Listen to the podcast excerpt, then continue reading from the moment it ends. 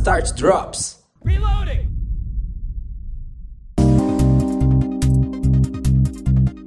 Drops 3. Atitude simples durante a crise.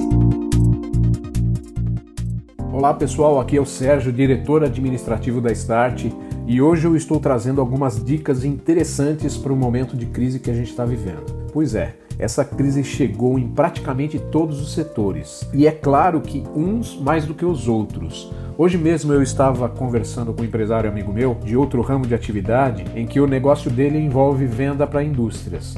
Aí você já imagina o aperto que ele está passando, né? Assim como outros que dependem diretamente de venda.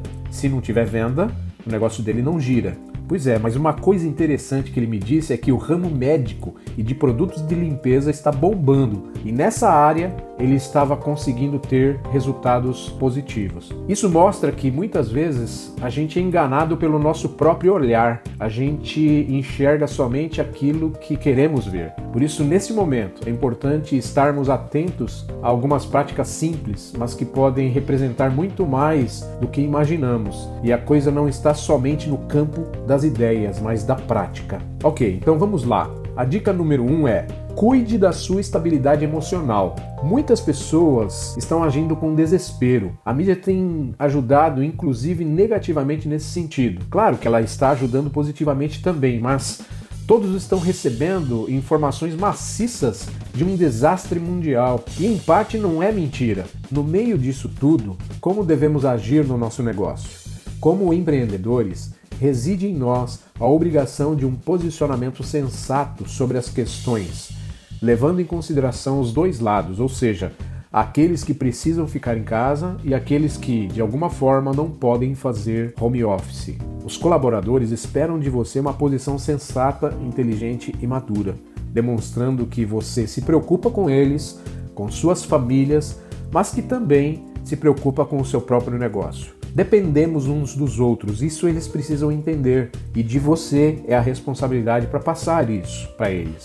Se não tomarmos decisões que preservam vidas dentro e fora do nosso ambiente, é possível que o amanhã seja mais duro ainda que o presente. Precisamos tratar a situação com muito cuidado, tanto nas decisões como nas palavras. Nós podemos ofender pessoas nesse momento, nós podemos agir de maneira, falar coisas ou agir de maneira que vai comprometer a nossa imagem como empreendedores honestos e sensatos. Não podemos parar os nossos negócios, mas também não podemos fazer vista grossa ao risco de contaminação. A medida ponderada é a melhor alternativa para este momento. Procure não rogar praga contra o governo ou nos chineses. Isso de nada adianta. Valorize o seu negócio e trabalhe para sair dessa crise com, pelo menos, a mente saudável. Dica número 2: negocie com os seus clientes caso a caso.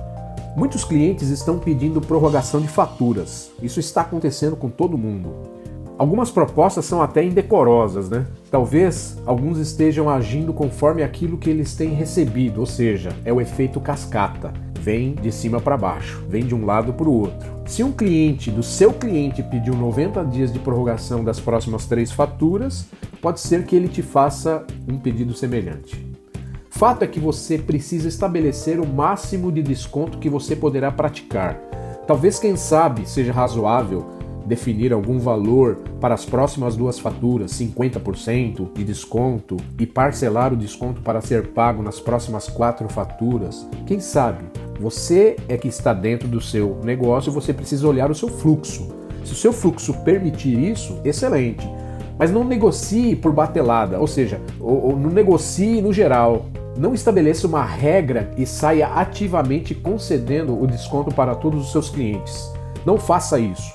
A crise está afetando todos os setores, mas de forma diferente, ok? Lembre-se, temos que ser parceiros dos nossos clientes nos momentos ruins, pois eles irão se lembrar disso nos momentos bons, ok? Dica número 3. Faça um levantamento dos seus custos e negocie com seus fornecedores. Agora é o momento de olharmos para o nosso negócio com a importância que ele merece. Talvez você nunca tenha feito isso. Nesse sentido, a crise está sendo uma excelente escola. A vida da sua empresa e o sustento dos seus funcionários está em risco. Faça um relatório e veja o que pode ser negociado. Se for o caso, avalie troca de ferramentas, produtos e serviços, mesmo que isso cause um impacto negativo para colocar tudo em prática. Temos que olhar para o mal menor neste momento e trabalhar para que saiamos da crise, talvez machucados, mas vivos. Dica número 4: aproveite a escola. Enquanto muitos estão desesperados, sem dormir por conta da ansiedade, e creio mesmo que muitos estão realmente em apuros, e até me coloco na posição deles. Fato é que de nada vai adiantar perdermos a nossa paz e ficarmos ansiosos com o futuro. Isso só irá nos atrapalhar nos negócios. Eu já passei por muitas crises, algumas pensei que nunca sairia. A maior crise que eu passei demorou mais de 10 anos para eu me recuperar e saldar minhas dívidas.